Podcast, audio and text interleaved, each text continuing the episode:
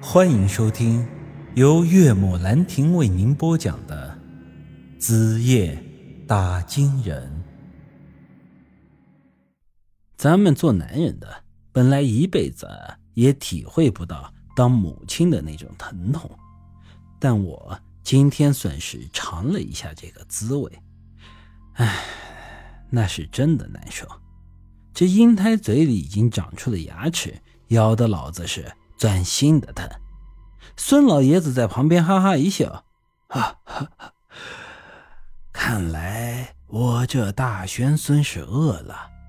说着，不知道从何处拿出了一个坛子，里面装着鲜红的血。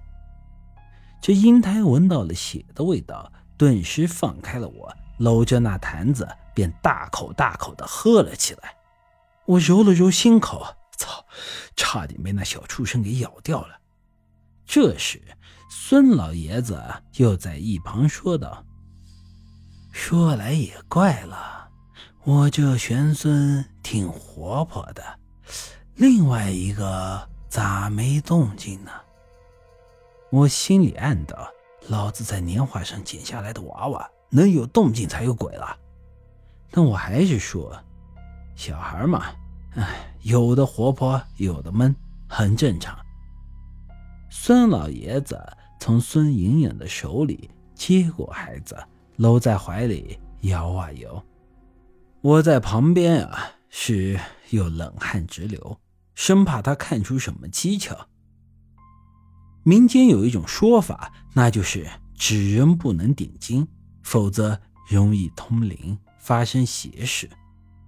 我之前在那纸娃娃身上施了障眼法，为了让它更真实一些，我还专门用鸡血给它点了眼睛。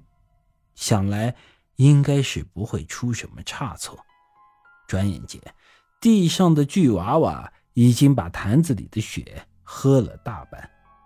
我在旁边有意无意地提了一句：“那血不新鲜，孩子喝多了身体不好。”现如今，孙家的后人就是孙老爷子的天。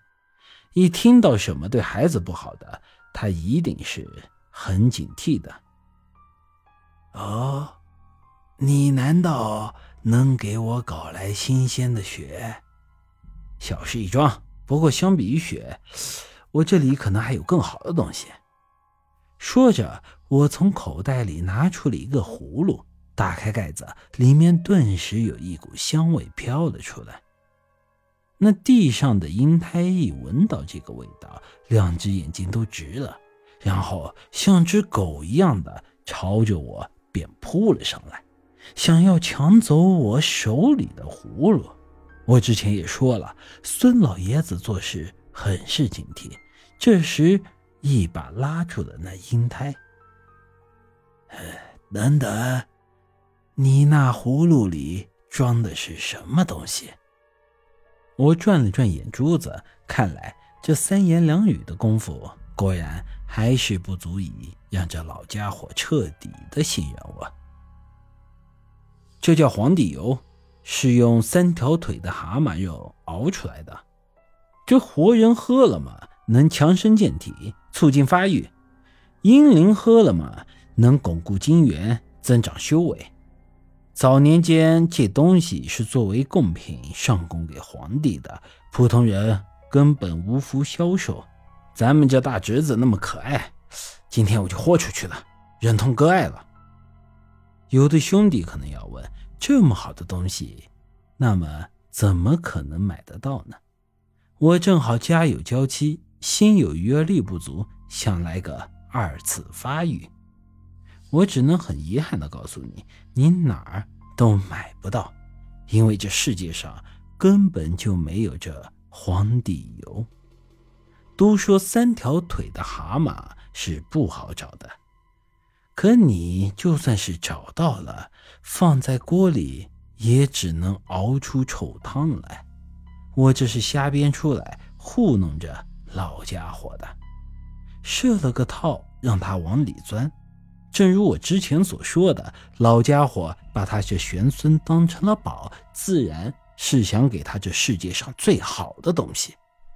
所以，我这皇帝有一说出口，他直接就信了。不但如此，还为了感谢我忍痛割爱，他甚至提出让我当孩子的干爹。呵，我可真是谢谢他了。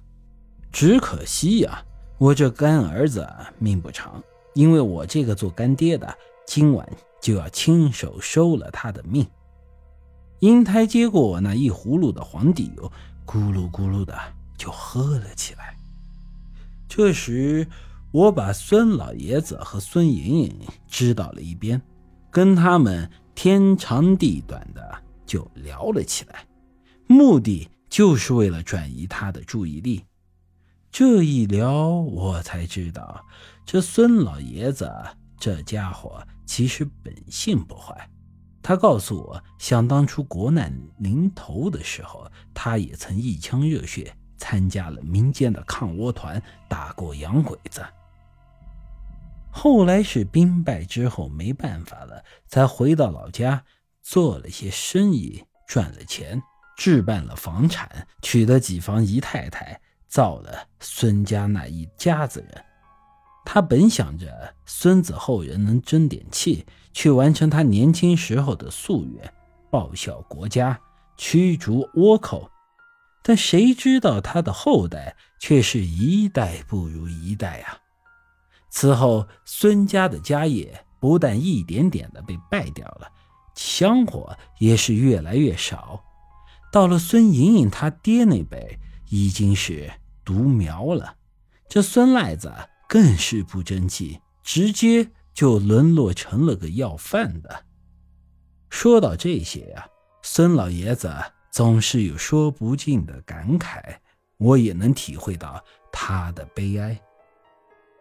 跟他唠了这十来分钟，我的心里也是有些触动，但我。